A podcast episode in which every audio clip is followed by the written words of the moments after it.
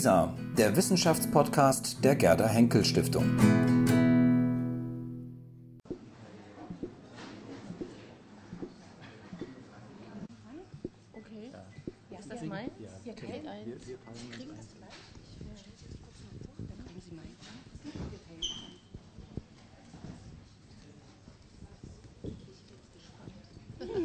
Also wir fangen jetzt schon mal an, äh, obwohl noch Barbetrieb ist, aber so soll es ja eigentlich sein. Sie können auch zwischendurch aufstehen und sich was holen.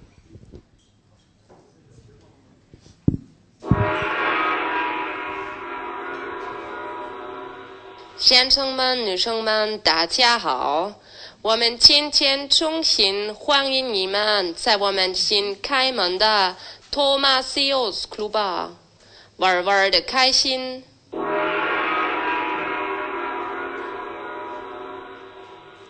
Schönen guten Abend, äh, Welt da draußen. Hier ist der Thomasius Club aus Leipzig und äh, jetzt habe ich den Gong vergessen, aber wir lassen den Gong jetzt weg in, äh, in dieser äh, genau künstlichen Atmosphäre, in der wir hier sitzen, zu dritt alleine an dem Ort, wo normalerweise das Café gefüllt wäre. Wir haben aber eine Ersatzlösung gefunden mit einer Kamera, die den Livestream produziert. Unsere Mikrofone übertragen wie gewohnt den Ton und sichern uns auch den Podcast im Anschluss. Wir wollen das gestalten wie immer. Wir unterhalten uns äh, etwa eine Dreiviertelstunde mit unserem heutigen Gast, Patrice Putros, äh, und äh, über sein Buch. Und am Ende wollen wir dann auch eine Diskussion mit Fragen aus dem Publikum, Fragen und Bemerkungen aus dem Publikum gestalten. Diese müssten dann allerdings, ich werde es dann nochmal ankündigen, eingetippt werden in den Chat. So erreichen Sie uns. Alles ein bisschen umständlicher und weniger direkt, aber das Gespräch, die Argumente sollen uns nicht fehlen. Ich darf alle herzlich begrüßen und insbesondere unseren Gast heute Abend. Ja, auch von meiner Seite ein herzliches Willkommen.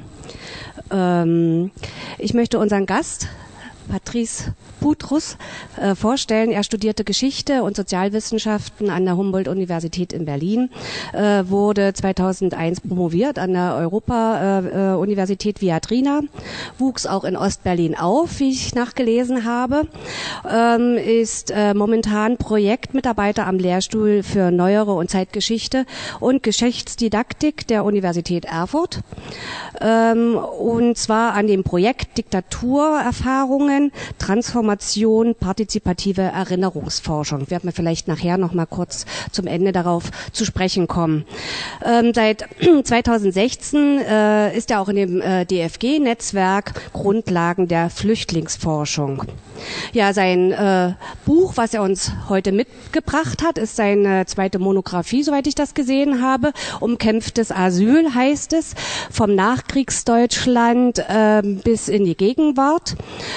Ähm, ist im Christoph Link Verlag erschienen äh, letztes Jahr und äh, umfasst etwa 200 Seiten, sieben Kapitel und äh, umfasst sozusagen die Geschichte des äh, der Flüchtlings- und Asyldebatte von der Nachkriegszeit bis in die Gegenwart.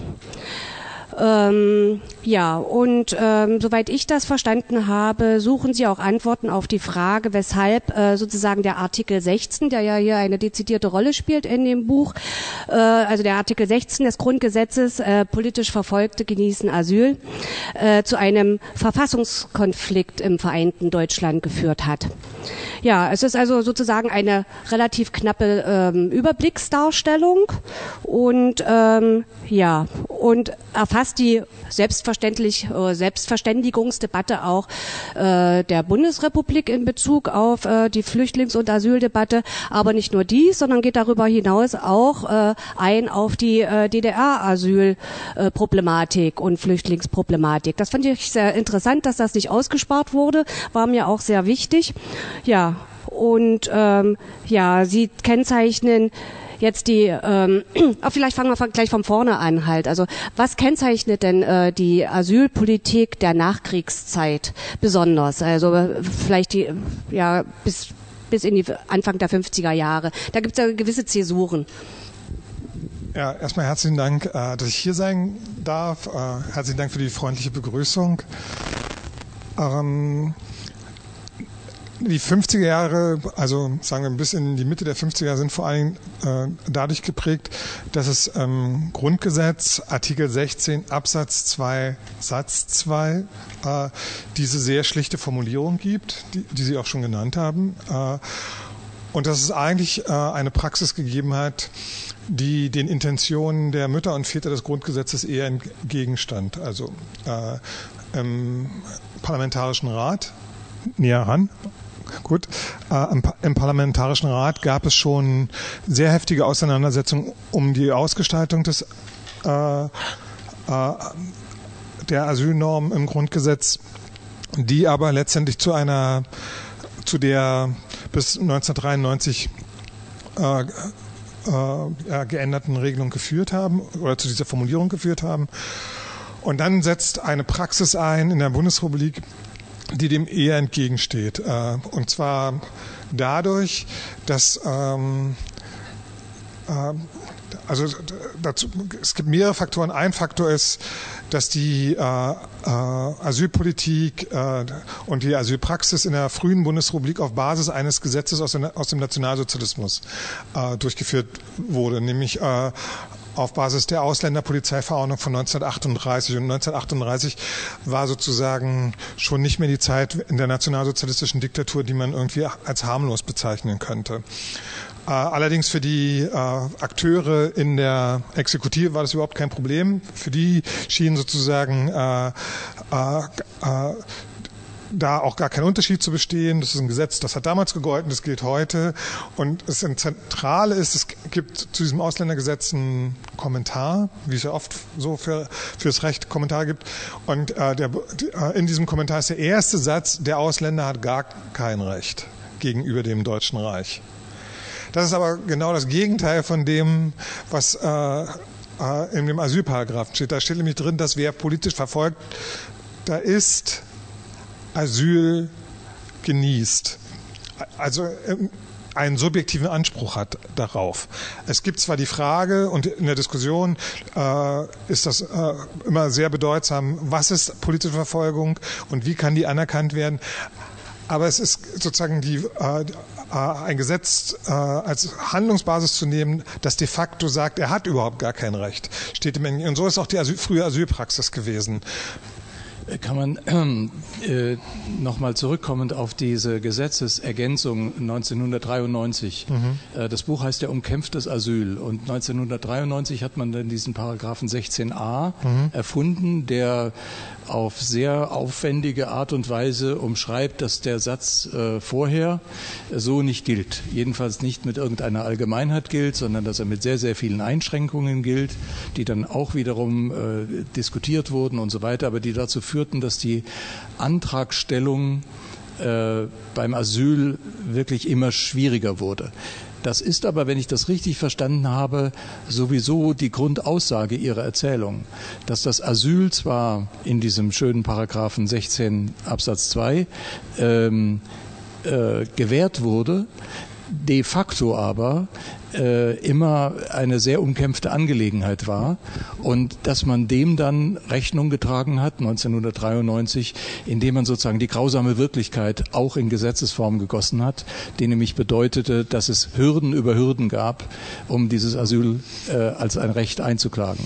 Naja, also Umkämpft war es ja auch schon im Parlamentarischen Rat, wie ich das gesagt habe. Es gab sozusagen zwei Gruppierungen. Die einen wollten eigentlich nur äh, ein Asyl ja sozusagen ein Asyl nach Gutdünken, sozusagen nach äh, außenpolitischen Erwägungen, äh, äh, nach ökonomischen Erwägungen äh, äh, oder auch äh, nach Fragen von kultureller Nähe oder Ferne. Und die anderen, und diese Position hatte sich im Parlamentarischen Rat durchgesetzt und deswegen ist es auch so im Grundgesetz festgehalten worden, die, haben, gingen von der Position an, ein eingeschränktes Asylrecht ist eigentlich kein Asylrecht ich habe das mal an anderer Stelle schon gesagt, die haben im Prinzip so argumentiert, man, das ist wie mit schwanger sein. Man kann nicht ein bisschen schwanger sein. Man kann sozusagen entweder man gewährt ein Recht oder man verweigert es. Aber so zu tun, als ob man ein Gesetz, äh, ein Recht gewährt, um dann anschließend es doch zu verweigern, ist insbesondere für eine verfassungsgebende äh, Versammlung und auch für, für, eben für ein Grundgesetz inakzeptabel. Mit dieser Position, die weit über das Asyl hinausgeht, äh, äh, sind, äh, sind sie sozusagen äh, dem Anspruch äh, gefolgt, dass es bei der Schaffung des Grundgesetzes darum geht, sozusagen nicht einfach nur fortzuführen, was es schon gegeben hat, sondern einen Neuanfang äh, zu wagen. Nach der Sozi nationalsozialistischen Diktatur, nach der äh, Exilerfahrung von einer Reihe von äh, Mitgliedern des Parlamentarischen Rates, aber auch angesichts der aufscheinenden kommunistischen Bedrohung wollte man sozusagen ein besonders liberales Recht setzen. Und das Interessante ist aber, dass die aus, insbesondere aus der Exekutive unmittelbar bei der Umsetzung eine Gegenbewegung äh, einsetzte und sich sozusagen die Auseinandersetzung zwischen ähm, ja, großzügigem Anspruch und äh, und exekutiver Wirklichkeit, die hält an.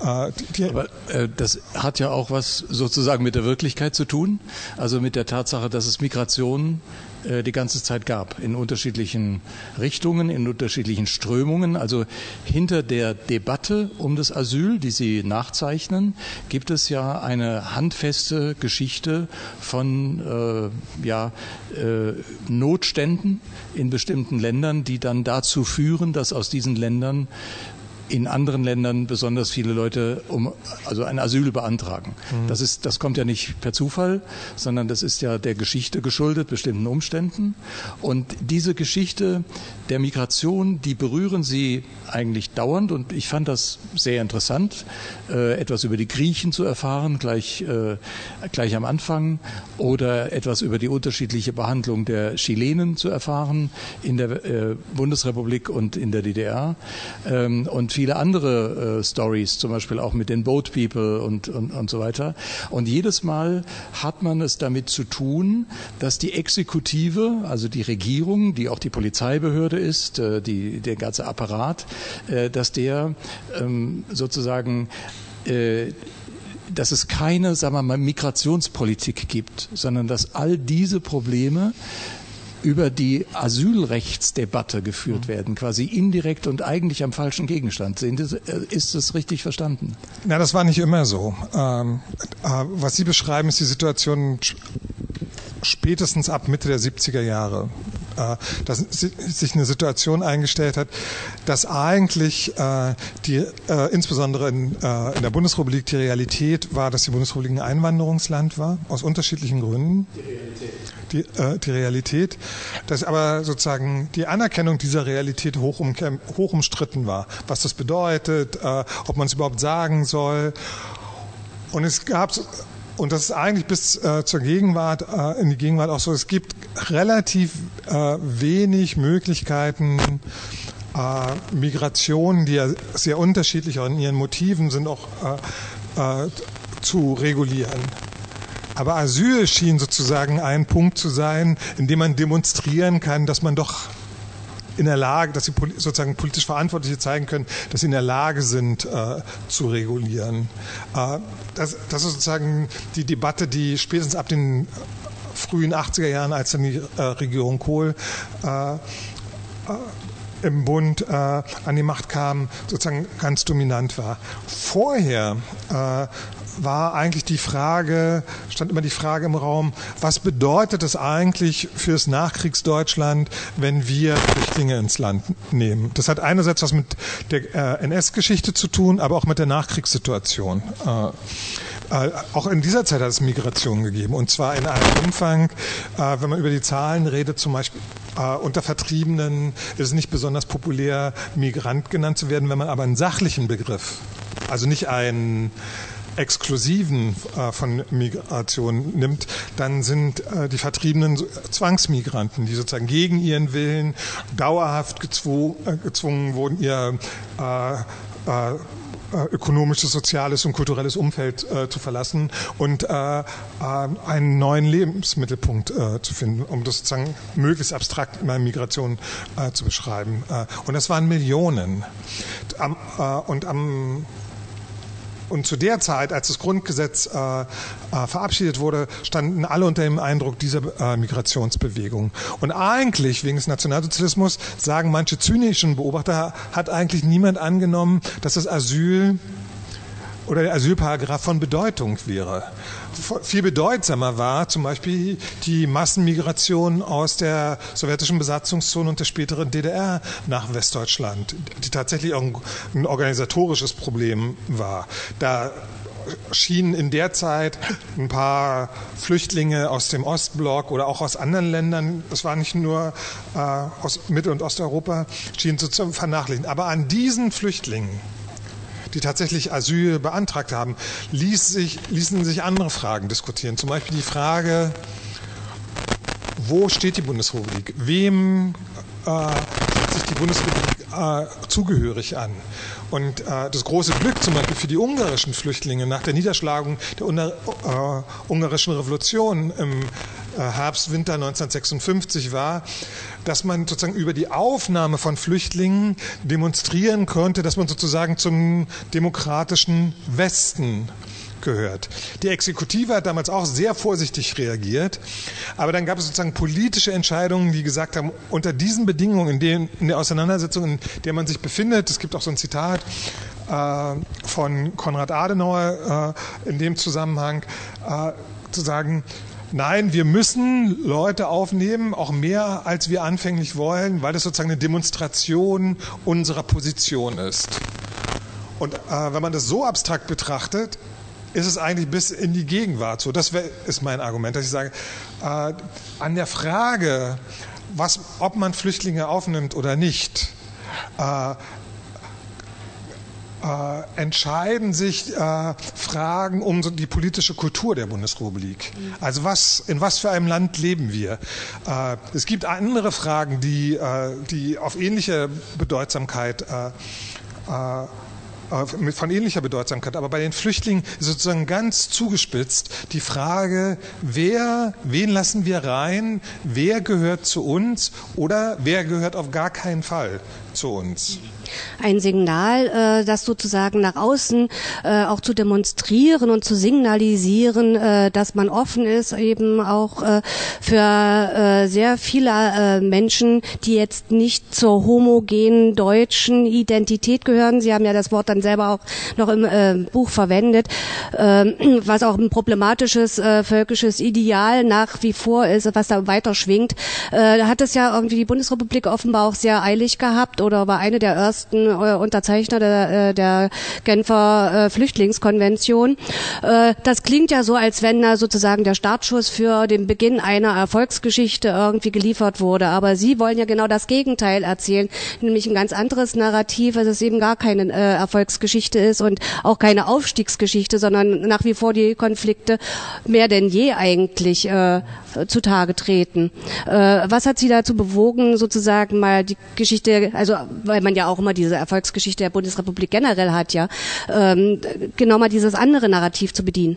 Naja, ähm, weil ich also das Gegenteil ist nicht ganz zutreffend, äh, aber ich wollte sozusagen äh, die Geschichte der Bundesrepublik aus einer anderen Perspektive erzählen, nämlich aus einer Pers äh, Perspektive, die sozusagen nicht vom, vom Ende her sagt, eigentlich ist ja gut gelaufen, äh, die ähm, äh, viele Geschichtsbücher über die jüngste Vergangenheit sind sehr geprägt äh, äh, von einem Erfolgsnarrativ, das ganz klar auf die 90er Jahre abzielt. Sozusagen in, den 90er Jahren hat sich sozusagen die Geschichte der deutschen Nation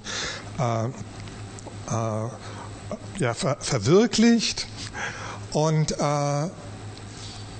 und worum es mir eigentlich ging, äh, das hat sogar auch eine persönliche Seite.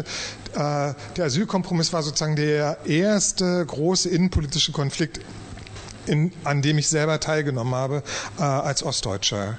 Und, und die Frage, wie kommt es gerade, dass dieser Konflikt gerade an diesem Punkt äh, ja in, äh, äh, in den frühen 90er Jahren genau. äh, Zehntausende äh, auf die Straßen trieb, um für Flüchtlinge zu demonstrieren und auf der anderen Seite zu einer bis dahin äh, ungekannten Welle von Gewalt und Angriffen und zwar nicht nur auf Flüchtlinge, sondern auf äh, Ausländer ganz unterschiedlicher Art in der Bundesrepublik. Diese Frage hat mich bewegt und die führt nicht automatisch zu, zu einer Erfolgsgeschichte, sondern äh, es hat sich mir gezeigt, dass sozusagen eine, deswegen habe ich es auch umkämpftes Asyl genannt, äh, um eine Konfliktgeschichte ist, die äh, sozusagen wo es sozusagen Höhen und Tiefen äh, gibt, die aber an, sozusagen zu dem Problem führt, äh, das Sie genannt haben. Es gibt in der, bei maßgeblichen Teilen äh, äh in der deutschen Gesellschaft die nach wie vor die Vorstellung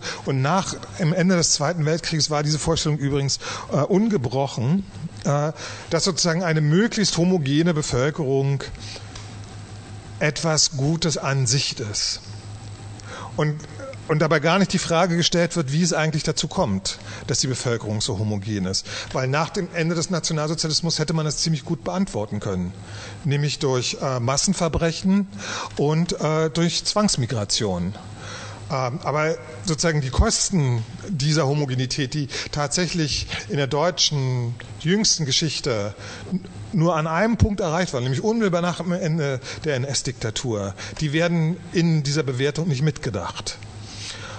Und das Interessante ist, dass diese, äh, diese Vorstellung einer, einer homogenen Normalität ja nicht nur in Westdeutschland verbreitet war, sondern wie ich zeigen konnte, auch die Migrationspolitik in der DDR ganz stark äh, beeinflusst hat. Und das Interessante fand ich daran, äh, sowohl in äh, der Bundesrepublik als auch in der DDR, dass es sich eigentlich immer um Leute handelte, also die man aufnehmen wollte oder nicht aufnehmen wollte, die sich eigentlich zur politischen Ordnung des jeweiligen Staates bekannt haben die also nicht per se mit sozusagen anderen äh, negativen äh, Erwartungen äh, versehen war. Und dennoch ist es für die deutsche Gesellschaft in dieser Zeit, obwohl die Zahlen wirklich gering sind, wenn wir an die Zahlen sind deutlich unter dem, was äh, äh, was auf griechischen Inseln äh, gerade passiert und wie viele Menschen da hat ihr, äh, eine furchtbare Existenz äh, fristen müssen. Äh, und dennoch war in den Augen der Zeitgenossen das ein grundsätzliches Problem, dass Leute ins Land kamen, die man nicht als Zugehörigkeit, äh, zugehörig angesehen hat. Und dieser Grundkonflikt ist äh, nach wie vor vorhanden. Äh, äh der, der modifiziert sich in unterschiedlichen Situationen.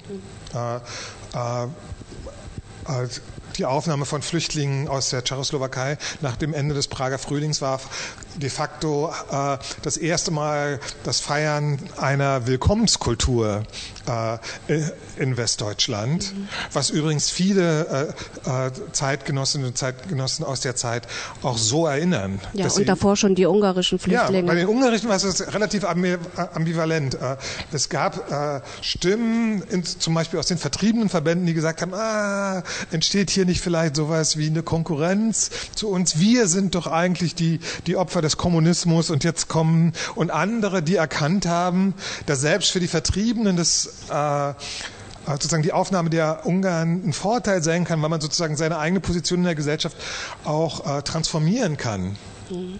Ich will nochmal zwei Punkte aufnehmen äh, und vielleicht äh, da weiterfragen. Auf der einen Seite haben Sie äh, das Stichwort äh, Asylkompromiss, äh, das sogenannte Nikolaus-Paper äh, genannt. Äh, können Sie da nochmal be beschreiben, wie es zu diesem Asylkompromiss in Anfang äh, 93 war das äh, gekommen ist? Und äh, auf der anderen Seite äh, äh, vielleicht auch mal ein bisschen nacherzählen, wie sozusagen der, das Kontrastprogramm oder auch das ähnliche Programm in der DDR aussah, halt, also wie dort die Regierenden äh, mit äh, Asylanträgen umgegangen sind, äh, welche es gab. Ich meine, die Herausforderungen hatten oftmals ja beide Staaten, also sowohl also mit den algerischen Flüchtlingen beispielsweise oder auch mit den chilenischen. Also da gab es ja durchaus äh, auch Parallelen. Ah, ja, ich fange mal mit der, äh, mit der DDR an. Ähm, weil es eigentlich einfacher ist zu erzählen, äh, weil sozusagen die, es gibt nicht so viele Dynamiken da. Also die Verhältnisse äh, sind ziemlich konstant. Äh, ähm, ins Land gelassen wurde immer nur der oder diejenige, die tatsächlich durch einen Beschluss des äh, SED-Politbüros Aufnahme finden durften. Äh, und um sozusagen jetzt ähm, mal so einen Seitenhieb äh, noch äh, zu geben, das ist eigentlich das Idealmodell von manchen konservativen Politikern in der Asylpolitik, sozusagen immer mal zu überlegen, passt uns der oder diejenige und nicht die Frage zu stellen, wie das Grundgesetz eigentlich gestellt hat. Ist der oder diejenige denn politisch verfolgt? Entsteht ihr daraus ein Recht? Das ist, deswegen gibt es ja dieses, äh, wird dann dieses Bundesamt geschaffen, äh, äh, das zu prüfen hat. Nein, in der DDR wurde sozusagen nach äh, politischen Gegebenheiten entschieden, ob man äh, äh, sogenannte der Fach oder der technische Begriff in den Akten der DDR ist Politimmigrant aufgenommen wird oder nicht. Dabei ist der der größte Unterschied äh, zugleich, dass wenn man in der Bundesrepublik anerkannt wurde, ist man weitgehend dem deutschen Staatsbürger gleichgestellt. Es gibt, ein, äh, es gibt eine Reihe von, man besitzt kein Wahlrecht, äh, weil man ja kein deutscher Staatsbürger ist, aber was sozusagen Fragen von äh, Aufenthaltsrecht, von Sozialleistungen und Ähnlichem äh, betrifft, äh, äh, von Ansprüchen gegenüber dem Staat und Ähnlichen äh, ist eine relative äh, Gleichstellung äh, äh da. Davon äh, und die ist sozusagen eigentlich nicht aufkündbar. Das ist sozusagen das, was auf der anderen Seite auch die Innenbehörden immer irritiert, dass sozusagen Ausländer ins Land kommen, wenn sie anerkannt sind, über die man de facto keine Kontrolle ausüben kann. Das war in der DDR undenkbar diejenigen, die in die DDR gekommen sind, äh, da war sozusagen für alle klar, nicht nur für die, die gekommen sind und für die, die im DDR-Apparat gearbeitet haben, sondern auch für den Großteil der Bevölkerung, auf wessen Erlass sie gekommen sind, mit, mit wessen Genehmigung das folgte. Und dass dieser Status aber auch deswegen immer wieder in Frage gestellt werden könnte. Also zum Beispiel, wenn sich die außenpolitische Großwetterlage geändert hat, geändert hat wie es bei den algerischen Kommunisten der Fall war, die dann in eine äußerst prekäre Situation gerieten, weil die DDR-Führung plötzlich lieber mit der FLN zusammenarbeitete und nicht mehr mit den algerischen Kommunisten und die de facto in der DDR in den Untergrund gehen mussten. Äh, oder äh, wenn sozusagen wie bei den Griechen äh, griechischen Bürgerkriegskindern, wenn die sozusagen aus der Pubertät herauskommen und plötzlich rebellisch werden in der DDR. Äh, das war nicht vor, solche Dinge sind nicht vorgesehen. Oder bei den Chilenen, äh, dass manche gesagt haben, Genossen, wir sind ja hier ein äh, politisches Bündnis eingegangen, wir wollen euch mal sagen, was hier mit dem Sozialismus nicht richtig läuft. Auch das war nicht vorgesehen. Und dann stand immer sozusagen äh, dahinter, dass sozusagen deren Status immer wieder in Frage gestellt werden konnte. Es hat Abschiebungen gegeben und zwar sehr willkürlicher Natur, äh, aber es hat es auch gegeben, dass äh, manche von den Politimmigranten dann wie viele andere DDR-Bürger im Konflikt dann in den Westen gegangen sind. Allerdings sozusagen dieses Modell nach politischem Wohlverhalten und äh, nach äh, nach, äh, nach politischem Gusto, nach der Situation jeweils äh, Leute ins Land zu lassen. Das ist eigentlich das Modell, was von den konservativen Vertretern im Parlamentarischen Rat damals schon vorgeschlagen wurde. Das hätten die auch gerne gehabt. Sozusagen kein subjektives Recht auf Schutz, sondern immer mal zu überlegen, wie ist die Situation, nutzt uns das, passt uns das ins politische Kalkül, ja, dann machen wir es oder machen wir es nicht. Und in den 70er Jahren ist dann aber, was wir vorhin schon angesprochen haben, hinzugetreten, dass sozusagen Fragen von Einwanderung und von Integration zu zentralen gesellschaftlichen äh, äh, Topoi geworden sind. Und in der Bundesrepublik gleichzeitig äh, sozusagen die Lebensverhältnisse sich verändert haben. Die, die meisten Ausländer in der Bundesrepublik, und das ist auch heute der, äh, der Fall, die kommen gar nicht aus außereuropäischen Ländern, sondern kommen aus Ländern, die äh, heute zur Europäischen Union gehören, damals zur Europäischen Gemeinschaft, die also einen gesicherten Aufenthaltstitel haben, die ein Recht haben, hier zu sehen und die auch die, das Bild der Großstädte in Westdeutschland oder auch in Süddeutschland äh, dominieren. Das aber selbst ist sozusagen für diejenigen, die das Ideal einer homogenen Volksgemeinschaft weiter äh, verfolgen und Vertreter äh, dieser Vorstellung hat es in fast allen bundesdeutschen Parteien gegeben. Also es ist sozusagen kein, äh, kein äh, einfaches Kriterium einer bestimmten politischen Gruppierung. Solch, Vertreter so einer Vorstellung, äh, für die ist es eine zentrale Herausforderung, um es neutral zu formulieren. Äh, und, äh, und Asyl wurde zunehmend, das hatte ich aber schon gesagt, zu, zu dem Punkt, wo sozusagen die Auseinandersetzung darum, was möglich sein soll und was nicht möglich sein soll, äh, geführt wurde. Und, und das eigentliche Problem, das wollte ich nur noch sagen, dass sozusagen das Schicksal der politisch Verfolgten dabei zurücktrat. Hinter der Frage, äh, ob zum Beispiel in den frühen 80er Jahren äh, Menschen aus der Türkei während der Militärdiktatur äh, und die Militärdiktatur in der, in der Türkei war nicht harmlos. Tausende sind in Gefängnissen gestorben, Zehntausende waren interniert. Die Türkei war gleichzeitig NATO-Verbündete. Also es gibt sozusagen mehrere Dimensionen. Und die Frage, ob ob Folter ein Kennzeichen für politische Verfolgung sein soll, die war in den 80er Jahren hoch umstritten. Die war so umstritten, dass ein junger Mann in Westberlin aus dem dritten Stock des äh, Kammergerichtes gesprungen ist, weil das Kammergericht gesagt hat, Folter ist eigentlich kein Kriterium für äh, politische Verfolgung, sondern mehr ein Kriterium für eine andere politische Kultur. Mhm. Ich will mal den Blick darauf lenken, wie Sie, wie Sie das Buch geschrieben haben. Denn äh, wir, wir jetzt mitbekommen, wie wir jetzt mitbekommen, ist ja Ihre, Ihr Buch ähm, eine Geschichte, wo viele Fakten eine Rolle spielen. Ne? Also Sie erwähnen verschiedene äh, Nationen, verschiedene Einzelfälle auch. Sie zitieren auch äh, gelegentlich ausführlich bestimmte Quellen.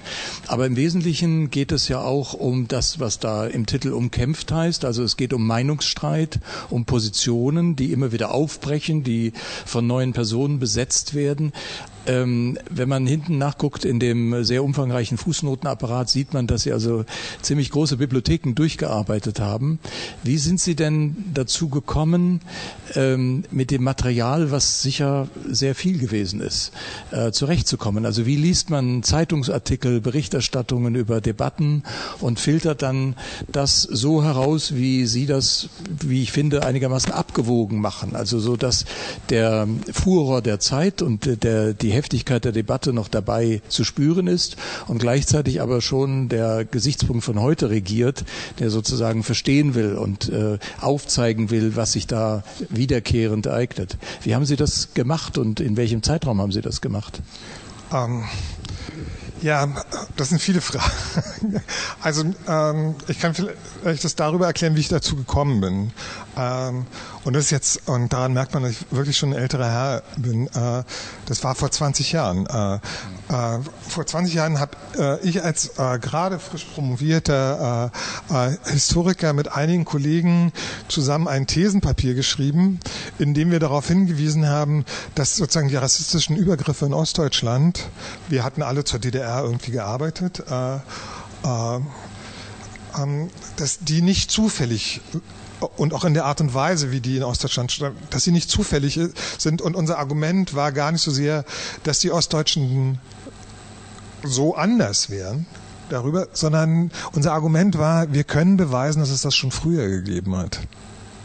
Dass es pogromartige Szenen in Erfurt gegeben hat, Mitte der 70er Jahre, dass es Todesfälle äh, äh, gegeben hat, äh, äh, in der Auseinandersetzung zwischen kubanischen äh, jungen Männern und äh, Ostdeutschen und so, dass wir gesagt haben, es, die Situation hat eine Spezifik, äh, aber fängt nicht erst jetzt an sozusagen, was ja immer so der Job von Historikern ist, immer wenn sozusagen gesagt, alles ist irgendwie ganz neu, dann kommt der Historiker, ihr wollte schon mal darauf hinweisen, das gab es da und da schon mal. Und dann sind Sie in die Archive gegangen. Ja, das war ein bisschen anders. Und dann, äh, das Thesenpapier hat damals ziemliches Aufsehen erregt. Und, äh, und zu unserer großen Überraschung äh, hat es aber kaum Forschung dazu gegeben. Und dann und dann, äh, äh, mal abgesehen, dass es so Vorwürfe gab, wir würden sozusagen irgendwie äh, uns bei der Politik beliebt machen. Die Politik mochte das auch gar nicht, äh, weil wir sozusagen so ein paar Gewissheiten damit in Frage gestellt haben. So, zum Beispiel, dass die Situation sich beruhigen würde, wenn die Leute alle nur Arbeit hätten. Und da haben wir auf die Kriminalstatistik verwiesen. Äh, rechtsradikale Täter sind mehrheitlich gar nicht arbeitslos gewesen. Also die, die dingfest gemacht wurden. Das würde, das würde sich sozusagen in der Gegenwart schon nicht bestätigen. Und wir könnten zeigen, dass es so eine Verhaltensweisen ja auch schon in den 80er Jahren gab. Äh, und äh, ob man nicht darüber reden müsste, wie mit Ausländern umgegangen wurde in der DDR. Äh, und dann gab es relativ wenig Literatur und dann haben wir Forschungsprojekte beantragt. Das war nicht so einfach, wie es aussieht. Uns ist ja vorgeworfen worden, das wäre Legitimationsforschung, äh, die wir machen. Und und ich habe dabei den Part bekommen, wir haben das dann so aufgeteilt, ausländische Studierenden, sowjetische Besatzungstruppen, äh, äh, Arbeitsmigranten, die äh, Vertragsarbeiter hier genannt wurden. Äh, und ich hatte die äh, Politimmigranten. Also sind Sie wirklich in die Archive gegangen? Ja, genau. Äh, erst ins Bundesarchiv nach Lichterfelde. Äh, und äh, es gibt einen spezifischen Unterschied der, zwischen der Zeitgeschichte und anderen weiter zurückliegenden Geschichten, wenn wenn ein, äh, ja, wenn Historiker aus der, äh, die sich mit der Antike beschäftigen, eine neue Münze finden, dann müssen ganze Bibliotheken umgeschrieben werden. Bei Zeithistorikern ist es immer so, oh, da ist ein Kilometer Akten äh, aufgetaucht und alle sagen, oh, was soll da schon drinstehen? Äh, wir müssen erstmal die anderen Kilometer alle noch lesen. Ähm, also es gibt viel Material auf unterschiedlichsten Ebenen in den Kommunen und in den Ländern, wo die Akten bis in die Gegenwart äh, zur DDR häufig noch nicht gesichtet werden und im, äh, im Bundesarchiv in Lichterfelde, wo die DDR-Quellen standen. Und dann haben wir so unsere Ergebnisse vorgelegt und dann ist sowas ganz Typisches passiert, äh, äh was in Diskussionen in Ostdeutschland immer passiert, wenn man sozusagen dem Argument nicht aus dem Weg gehen kann, dass es vielleicht die, dass die Problemlage vielleicht ein bisschen anders ist, als man selber sich das zuvor erklärt hat, dann kommt und wie ist es im Westen? War, war sozusagen, wir hatten dann so Veranstaltungen und es war regelmäßig so und darauf konnten wir nicht antworten, weil äh, interessanterweise, obwohl der Asylkompromiss, wie ich es äh, gesagt habe, sozusagen der zentrale Verfassungskonflikt am Anfang der Berliner Republik ist. Weshalb ich auch davon gehe, ausgehe, dass es sozusagen die politische Kultur der Bundesrepublik ganz wesentlich beeinflusst hat, gibt es in der Geschichtswissenschaft kaum Arbeiten darüber oder gab es so gut wie keine. Es gab so Politologen, haben sich in den 80er Jahren damit beschäftigt äh, oder auch andere Sozialwissenschaftler. Ja, und dann äh, habe ich einen Antrag äh, gestellt bei der DFG und ich habe das Material, äh, bin dann nach Koblenz, da liegen die Akten äh, für die alte Bundesrepublik, äh, äh, gefahren und für meinen Untersuchungszeitraum, der am Anfang gar nicht bis zum Asylkompromiss ging, der ursprünglich nur bis in die 70er Jahre ging, weil ich, das Argument war, dann ändert sich viel in den 70er Jahren, weil dann kommen sozusagen äh, der Ein Anwerbung, Werbestopp hinzu, das äh, globale Migrationsregime ändert sich und so vieles, was ich immer nur versucht habe anzureißen in dem Buch. Und, die, und ich glaube, es waren 80.000 Akten bis 1976. Und dann muss ich sozusagen einen Zugriff finden. Also wie, wenn man sozusagen nicht ständig erzählt und dann steht da was und dann steht da was, sondern und, äh, und der Zugriff war tatsächlich sozusagen die Konfliktlinien zu versuchen nachzuzeichnen. Also das also hat Ihnen geholfen, sozusagen ja. ein bisschen schneller durch die Akten ja. durchzugehen, einen Blick zu entwickeln. Ja, auf der anderen Seite hat sich relativ früh gezeigt, dass es gibt auch beim, wenn, äh, wenn man über Asyl redet, äh, es gibt sozusagen auch dort schon Erzählungen. Zum Beispiel, dass der Kalte Krieg so eine Art goldenes Zeitalter für Flüchtlinge gewesen sein soll.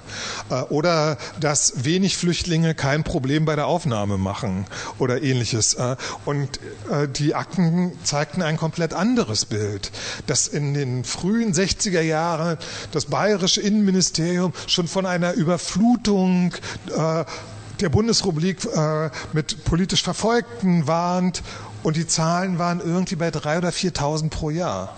Also die die Semantik, die Argumente, das war alles schon da. Und äh, die, die, hat sich manchmal sozusagen den Situationen angepasst.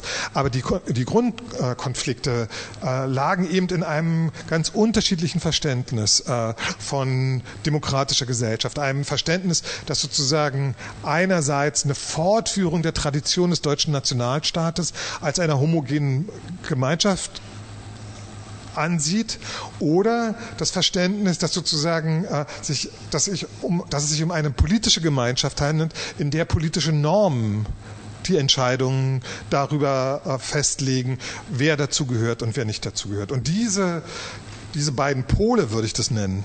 Darum, da kann man sozusagen Abgrenzung und Abschattierung finden. Äh, um diese beiden Pole haben sich die Konflikte über die Jahrzehnte immer wieder gedreht. Ja, das, ähm, ich will, bevor wir in der Diskussion weitermachen, mal in Richtung Publikum sagen, dass Sie bitte über den Chat Ihre Fragen eingeben können, auch Kommentare. Herr äh, Putrus äh, wird dann auch darauf antworten, aber wir brauchen das halt vorher schriftlich. Darum möchte ich gerne bitten. Das würde unsere letzte Viertelstunde oder wie auch immer äh, wir dann dafür verwenden, äh, bereichern. Ähm, die, die Frage nochmal, jetzt genauer nach dem, was Sie eben angedeutet haben, dass es doch wiederkehrende Motive gibt. Das ist ja sehr auffällig und dass es dann sogar ähm, ähnelnde Motive gibt in der Argumentation, die man in der DDR haben konnte. Das lässt äh, zudem in der Bundesrepublik, das lässt ja irgendwie fragen, ob, ob und was dahinter äh, wirklich äh, für eine Frage stellt, äh, steht. Sie haben es am Anfang gesagt, man hat anhand der Asylfrage äh, die Identität der eigenen sozialen Gemeinschaft diskutiert, das Fremde, was jetzt dazugehört oder nicht dazugehört, zum Beispiel wie demokratisch sind wir, lassen wir alle verfolgten Demokraten rein oder müssen die weiß und so ähnlich aussehen wie wir. Ähm, äh, oder äh, gibt es andere Kriterien? Ähm, haben Sie denn, äh, das ist ja ein wirklich ähm, großer Überblick, ja? und ich, ich persönlich bin Ihnen sehr dankbar, ich habe sehr viel da, daraus gelernt, dass es so ein großer Überblick gibt, also über 70 Jahre hinweg. Ähm, haben Sie neben dem äh, sozusagen Wiederkehrenden in der Argumentation, in der, in der Perspektivierung dieses Problems, haben Sie auch doch Veränderungen erkennen können, die vielleicht ähm, Hoffnung machen, dass wir irgendwann später mal nicht mehr so diskutieren würden, oder sind Sie eher pessimistisch? Uh, jetzt fordern Sie mich aber heraus. Uh, aus mehreren Gründen. Einer hat was mit meinem Beruf zu tun. Historiker sind irgendwie nicht ausgebildet, um Ausblicke in die Zukunft zu gehen. Wir, wir schauen auf die Vergangenheit. Unsere Fragen kommen aus der Gegenwart. Das glauben manche nicht, aber in aller Regel das Erkenntnisinteresse ist ein gegenwärtiges. Aber die Frage ist in aller Regel, wie sind wir sozusagen in die Gegenwart gekommen? Ähm, wenn wir aber sozusagen auf die Geschichte zurückschauen, und ich wollte noch sagen, ich habe diesen Überblick geschrieben, weil ich sozusagen äh, ständig auch mit anderen Forschungsprojekten beschäftigt war und irgendwann wollte ich sozusagen die Geschichte zu Ende erzählen. Äh, auch wenn es sozusagen nicht die große, schwere Monographie, ich wollte es sozusagen einfach machen. Äh, und ich bin äh, dem Christoph Links sehr dankbar, dass er mich eigentlich dazu überredet hat, das zu machen. Und ein Teil der Qualität äh, des Buches, die Sie vorhin so freundlich waren äh, äh, zu, äh, zu, beschreiben, hat was mit den Leuten im Lektorat auch zu tun, äh, die wirklich eine große Hilfe waren. Aber äh, wenn man sozusagen auf andere Linien äh, schauen sollte, außer dieses Dauerkonfliktes, von dem ich glaube, der nicht so schnell gelöst werden kann, weil äh, sozusagen dieses, äh, man könnte es ja fast ein utopisches Projekt der ethnischen Homogenität auch nennen. Und das äh, zeigt gleichzeitig auch, welche Gefahr auch in utopischen Projekten drin äh, stecken kann.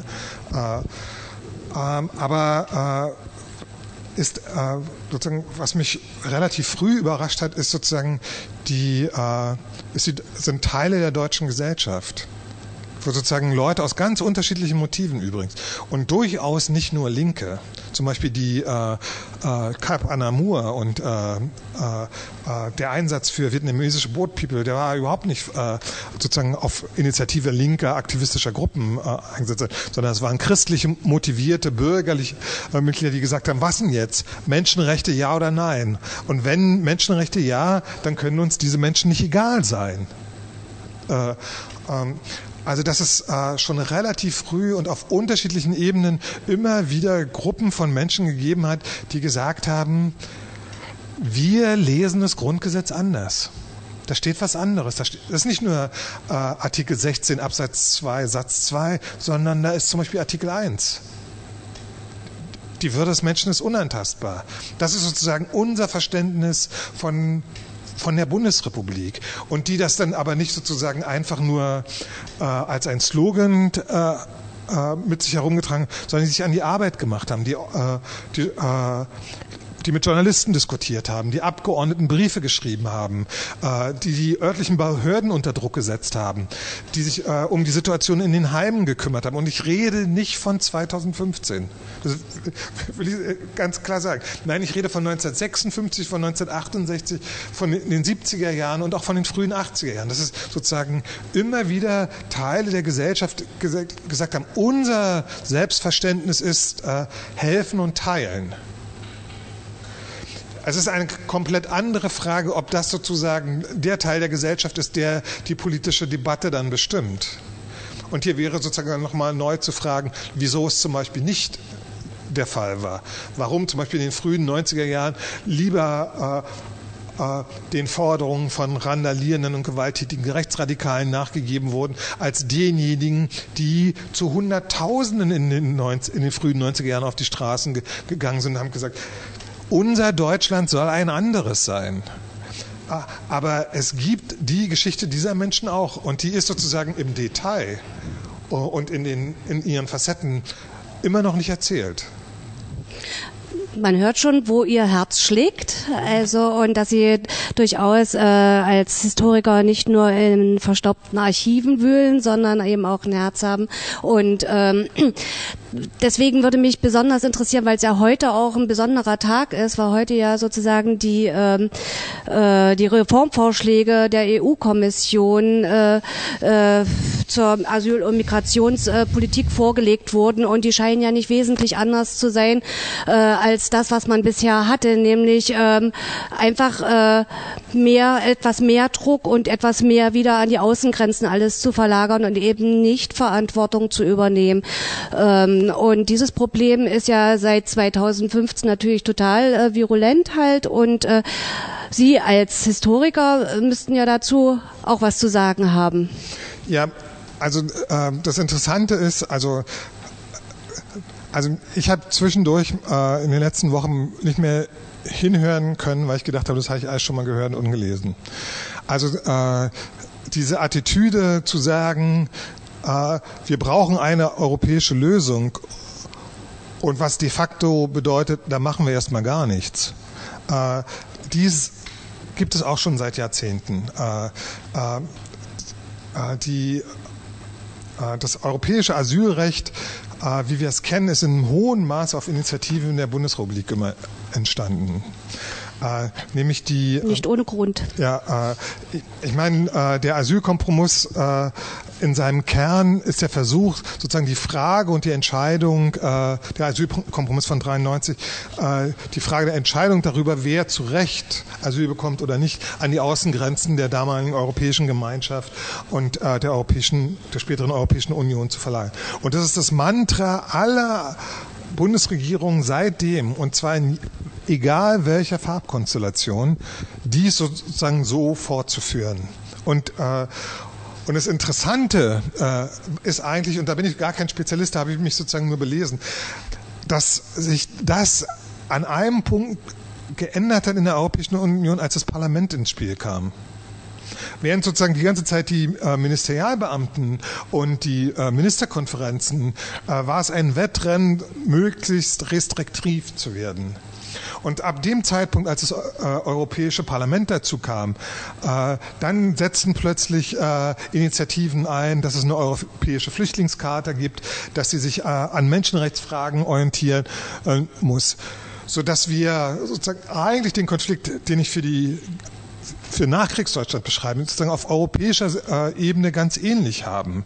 Und die und es ist, es ist sozusagen äh, und auch hier gibt es sozusagen zwei Pole. Ich will es nicht Fraktionen nennen, weil das wäre zu einfach. Äh, aber sozusagen, wenn man was sind die Positionen? Sind diejenigen, äh, die sagen, äh, Europa ist eine Gemeinschaft, die an bestimmten Werten sich orientiert, nämlich an der Europäischen Menschenrechtskarte, oder die anderen, die sagen, Flüchtlingsfragen sind in erster Linie administrative Fragen.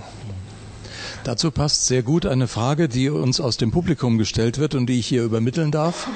Inwiefern ist die Gestaltung von Asylpolitik ein Gradmesser für demokratische Verhältnisse? Also das ist jetzt wieder die Frage nach einer Norm wahrscheinlich, mhm. ja. Aber vielleicht versuchen Sie was dazu zu sagen. Ja, also so würde ich das nicht formulieren. Klar, wie denn? Äh, ich äh, ich würde äh, würd eher sagen, dass, dass äh, dass eine Asylfrage sozusagen äh, die politische Kultur, die demokratische Kultur äh, eines Landes äh, verhandelt wird. Aber wenn Sie gerade gesagt haben, mit dem Hinweis auf das Europäische Parlament, mhm. dass sich eine Debatte geändert hat oder Argumente in eine Debatte eingeführt wurden, dadurch, dass nicht mehr nur der exekutive, mhm. der polizeiliche äh, Gedanke geltend war, dann wäre das doch genau das. Ja, sicherlich. Äh, ist sozusagen die, äh, die Parlamentarisierung der Europäischen Union hat dazu geführt, dass in, auf, auch auf europäischer Ebene eben nicht nur die Länderregierung und eher deren exekutiven Spezialisten äh, Politik machen, sondern dass Fragen, äh, andere Fragen hinzukommen und das verändert die politische Kultur. Aber es ist sozusagen nicht der einzige Faktor. Also es gibt sozusagen, es gibt ja auch Stimmungsfaktoren. Also die, äh, die Aufnahmebereitschaft in Gesellschaften hängt von vielem ab, nicht nur von sozusagen vom sozialen Status, sondern hängt auch von äh, zum Beispiel von Traditionen von, äh von Aufnahmebereitschaft mhm. äh, ab oder auch äh, eben auch von der Frage, äh, wie, wie sie ganz am Anfang gestellt hat, haben wir denn was auch davon? Äh, sehr ambivalente Frage äh, mhm. in, in ihren Wirkungen. Und dies alles zusammen äh, äh, hilft zu erklären, wo sozusagen ein, wo ein Land gerade steht äh, in seiner politischen Kultur. Und äh, ich, argumentiere jetzt deswegen so vorsichtig, weil ich an keinem Wettlauf teilnehmen will und sozusagen äh, jetzt mehr oder weniger äh, äh, demokratisch äh, all die Konflikte, die es zum Beispiel äh, Ungarn spielt, in der, spielt ja 2015 so ein zentraler, all die Konflikte, die in Ungarn äh, ausgetragen wurden, auch die wie die ausgetragen wurden, äh, sind auch Fragen, die hier in der Bundesrepublik diskutiert werden. Es gibt sozusagen Vertreter der äh, dort sich durchsetzenden Positionen genauso hier in der Bundesrepublik wie sozusagen äh, die Vertreterinnen der äh, unterlegenen Positionen in, äh, in Ungarn auch hier keinen leichten Stand haben. Also es ist sozusagen, äh, ich würde eher in Bewegung argumentieren, als sozusagen entweder in einer aufsteigenden oder in einer absteigenden. Äh, und, und, wir können sozusagen Faktoren bestimmen, äh, die äh, die dazu beitragen. Zum Beispiel ein so ein Faktor, um mal jetzt wieder wir als Historiker zu argumentieren, der Kalte Krieg hat für die Bundesrepublik und nicht nur für die Bundesrepublik eine ganz wesentliche Rolle gespielt, um zu einem liberaleren Asylrecht zu, äh, zu kommen. Also die Abgrenzung gegenüber den kommunistischen Diktaturen hat sozusagen in der bundesrepublikanischen Gesellschaft ganz wesentlich dazu beigetragen, dass sie so eine Einsicht, ja, vielleicht sind es ja nicht nur Fremde, vielleicht sind es ja auch Leute, die äh, tatsächlich ein schweres Schicksal haben. Also ich will nur darauf hinweisen, aber äh, zu behaupten, dass es damit gar nichts zu tun hat, mhm. dass es äh, dass da nicht auch normative Fragen mit diskutiert werden. Äh, äh, das halte ich für komplett falsch.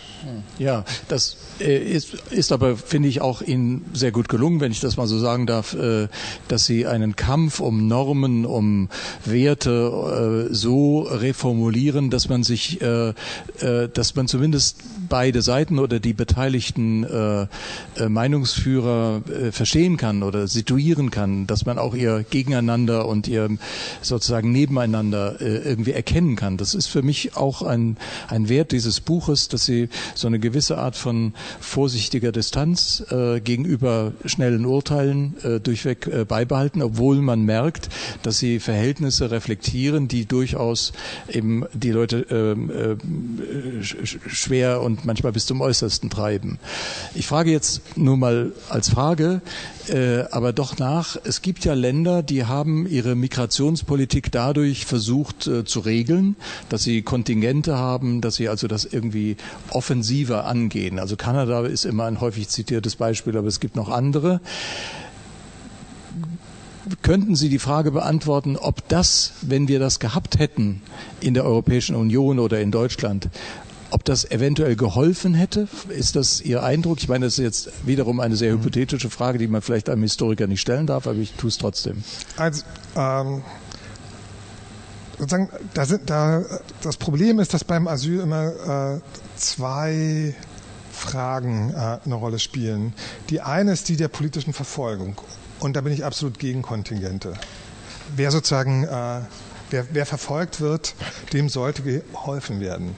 Das sollte uns sozusagen darin, und das ist in gewisser Weise auch eine Antwort auf die Frage zuvor, das sollte uns von solchen Regimen unterscheiden. Und es gab damals einen, äh, 2015 so einen französischen äh, Journalisten, der beim IS inhaftiert war und der erzie darüber erzählte, welche Panik äh, die im IS bekam, als sie äh, lernten, dass es im Westen offensichtlich äh, Länder gibt, die bereit waren, die vor ihnen fliehenden Menschen aufzunehmen.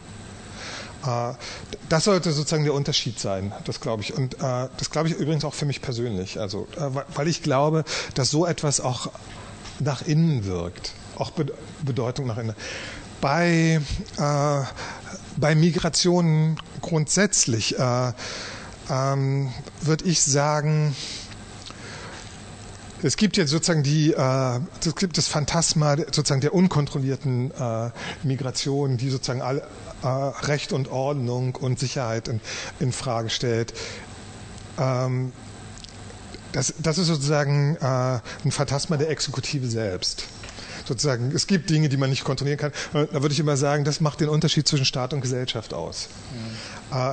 Äh, äh, mein, ich habe Kolleginnen und Kollegen aus Kanada, die fragen mich immer, sagt mal, warum seid ihr Deutschen auf diese Kontingente so, warum findet ihr die so toll? Guckt euch mal an, wie das bei uns läuft. Das ist ganz furchtbar. Weil, die, äh, weil sich die Verhältnisse viel schneller ändern, als sozusagen solche Regelungen äh, äh, das erlauben. Äh, wenn Konflikte ausbrechen, äh, äh, im östlichen Afrika, was ja ganz lange die Asyldebatte bestimmt hat, in Äthiopien, Eritrea, Somalia, dann sind Kontingente einfach nicht hilfreich. Mhm. Ähm, wenn wir gerade dabei sind, die Grenzen des Buches sozusagen mhm. zu überschreiten, da passt jetzt gut eine weitere Frage, die aus dem Publikum kommt. Ich zitiere, gibt es Asyldebatten auch in der älteren Geschichte, also vor 1950, zum Beispiel in der Weimarer Republik oder im 19. Jahrhundert? Inwieweit hängt das Asyl mit Nationenbildung zusammen? Okay, super Frage.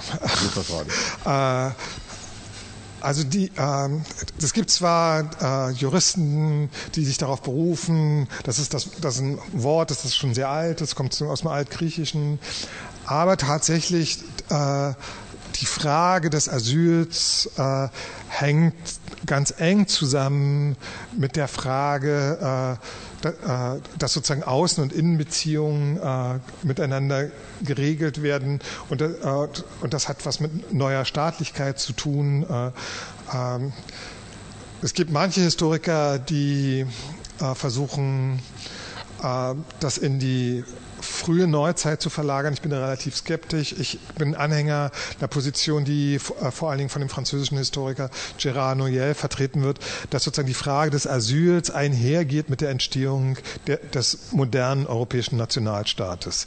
Wo sozusagen die, äh, es gibt äh, schon Protokolle der äh, äh, Nationalversammlung in Paris, wo darüber diskutiert wird, was machen wir mit denen, wie gehen wir mit denen um, die zu uns fliehen, weil sie die Ideale der französischen Revolution verfolgen. Und das ist eigentlich der Ausgangspunkt dieser Debatte, weil dann sofort drin, äh, und das hat das 19. Jahrhundert immer bestimmt die Frage, bedeutet das aber nicht, wenn wir die jetzt aufnehmen, dass wir im, im Konflikt mit den Ländern kommen, aus denen sie fliehen. Äh, das ist sozusagen die, der politische Konflikt, äh, der äh, immer die Frage stellt, verletzt sozusagen Asyl nicht die Souveränität des Landes? Was, was in gewisser Weise sozusagen schon die Frage beantworten wird. Allerdings bekommt diese Frage eine neue Dimension als ausformulierte Menschenrechte zum Gegenstand des Völkerrechts werden. Es hat erste Versuche tatsächlich in der Zwischenkriegszeit gegeben. Äh, die Weimarer Republik hat, dort gab es eine lange Debatte um Asyl und es hat eine Regelung gegeben, als eigentlich alles zu spät war, nämlich 1932. Hm. Als nämlich dann vor allen Dingen eher die Frage war, ob Menschen aus Deutschland woanders Asyl bekommen würden hm. äh, in, in, den nachfolgenden Jahren. Äh, und dann aber noch äh, sozusagen äh, ist die Frage der Universalität von bestimmten Normen, die nicht nur im Völkerrecht gelten, sondern die Frage, ob sozusagen bestimmte Normen nicht auch den Nationalstaat binden sollten. Mhm. Den, äh, äh, und da haben sozusagen die, äh, die Mütter und Väter des Grundgesetzes gesagt, ja klar, deswegen gibt es ja den Grundrechtekatalog. Mhm. Ganz im Unterschied zur Weimarer Verfassung.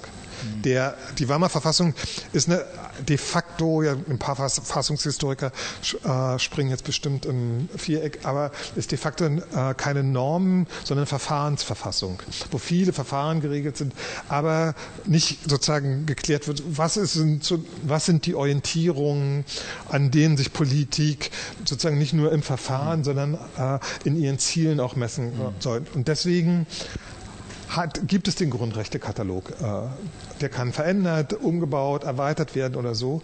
Äh, und das ist sozusagen die neue Qualität. Und dann bekommt Asyl auch eine neue Qualität. Und dann aber einen dritten Punkt, den will ich noch ganz schnell sagen, und über den haben wir aber eigentlich geredet. Und dann ist aber immer noch das Problem, dass Asyl eben auch Migration ist. Dass sozusagen Menschen von einem Ort zum anderen kommen, dass sie ihren Lebensschwerpunkt verlagern, dass sie damit zurechtkommen müssen, dass, äh, dass die Gesellschaften, aus denen sie fliehen, äh, damit zurechtkommen müssen und äh, die Gesellschaften, in die sie fliehen, sich die Frage beantworten äh, oder stellen müssen, wie gehen wir mit diesen Menschen um. Hm. Aber ist, kann man sagen, dass Asyl, Migration mit diesem speziellen Faktor, äh, dass eine, äh, ein Verfolgtsein anerkannt werden muss, ist? Und ja, äh, kann man unbedingt. die Geschichte des Asyls auch über die unterschiedliche Interpretationen dessen, was als verfolgt. Ja, unbedingt. Das, äh, das wäre ein Argument in meinem ja, Buch, dass, dass sich auch die Vorstellung äh, darüber, was Verfolgung ist, wandelt. Und zwar nicht nur in, in liberalen Tendenzen. Ein Beispiel habe ich schon genannt. Hm. Äh, äh, diese äh, Entscheidung des äh, äh Kammergerichtes in Berlin ist vom Bundesverfassungsgericht aufgehoben worden acht Jahre später. Das war das Beispiel mit der Folter. Ja, genau. Hm. Äh, gesagt, jede Form von Folter ist politische Verfolgung. Hm. Aber acht Jahre ist viel Zeit. Hm äh, für sozusagen einen laufenden Konflikt. Ähm, man könnte sagen, am Ende ist es gut gegangen, hm. aber gleichzeitig äh, wird da auch deutlich, wie sehr sozusagen um solche Fragen, die einem aus einer bestimmten humanistischen Vorstellung heraus selbstverständlich erscheinen, wie sehr darum gerungen wird in der Gesellschaft. Weil das ja keine abstrakten Fragen sind, sondern die, das immer auch die Frage, okay, wenn wir das zum Kriterium machen, was ist denn da mit dem NATO-Partner Türkei? Und wir reden nicht von der Türkei der AKP. Ja, das, sind, das sind, alles Fällen, Kemalisten damals gewesen, ja. die da geputscht haben. Was ist generell mit den Fällen, wo man eigentlich gar keine Mittel hat, nachzuprüfen, ob die Angaben stimmen? Ein ganz großes Problem. Ja. Also was ist mit dem subjektiven Gefühl genau. des Verfolgtseins? Ja, ja, ein ganz großes Problem. Und äh, sozusagen äh, die äh, wo, wo all diese Fragen, die Gerichte beurteilen müssen, mhm. Gerichte sollen sich jetzt, äh, äh, deutsche Gerichte sollen darüber entscheiden, mhm. äh, Ende der äh, 60er Jahre, ob in Nigeria während des Biafra-Krieges äh, Menschenrechtsverletzungen stattgefunden mhm. haben. Woher kommt die Expertise? Und da passieren solche Sachen, dass das Auswärtige Amt den Botschafter äh, in Lagos beauftragt, der soll er doch mal nachfragen, ob es denn da in der Provinz Biafra tatsächlich Menschenrechtsverletzungen gibt. Und da fragt er die Regierende, äh, also äh, ich, ich sage es nur, äh, um zu zeigen, in was für ein schwieriges Feld äh, mhm. man kommt, was man über die Welt wissen muss, alles, um solche Entscheidungen zu treffen. Wie sehr man sich dafür interessieren muss, dass es nicht nur einen selbst gibt, sondern dass es sozusagen auch äh, Menschen gibt außerhalb äh, des eigenen Lebensumfelds, die in schwierigen Bedingungen äh, mhm. sich befinden. Und, und vielleicht auch anzuerkennen, dass man selber auch nicht derjenige ist, der sozusagen der Nabel der Welt ist. Das waren jetzt alles wirklich gute Worte und haben nochmal das ganze Problem äh, aufgerissen. Ich denke, wir können, weil wir auch jetzt keine Fragen aus dem Publikum mehr haben, hier die Debatte beenden. Den offiziellen Teil sagen wir sonst immer, weil das Gespräch anders weitergeht. Das werden wir jetzt auch unter uns ausmachen müssen. Willst du noch auf die nächste Veranstaltung hinweisen? Ja, gern. Ähm, das nächste Mal werden wir am 14. Äh, Oktober äh, Wolfgang Fach äh, zu Gast haben, ein Leipziger Politikwissenschaftler. Und zwar hat er ein Büchlein geschrieben mit dem interessanten Titel Trump, ein amerikanischer Traum, Fragezeichen, warum Amerika sich verwählt hat. Und das passt natürlich ganz gut in das Vorfeld der Wahlen dann im November. Und ja, wir freuen uns, uns auch auf diesen Gast und danken Ihnen, dass Sie mit uns geredet haben, uns aufgeklärt haben über wichtige Dinge. Viele Fragen sind wieder offen geblieben. Ja, schön, dass äh, Leute Kommentare geschrieben haben und dass wir auf diese Art und Weise den Thomasius Club in Erinnerung behalten oder Sie in Erinnerung behalten dürfen. Ja, auf Wiedersehen. Wir schalten jetzt den Livestream ab.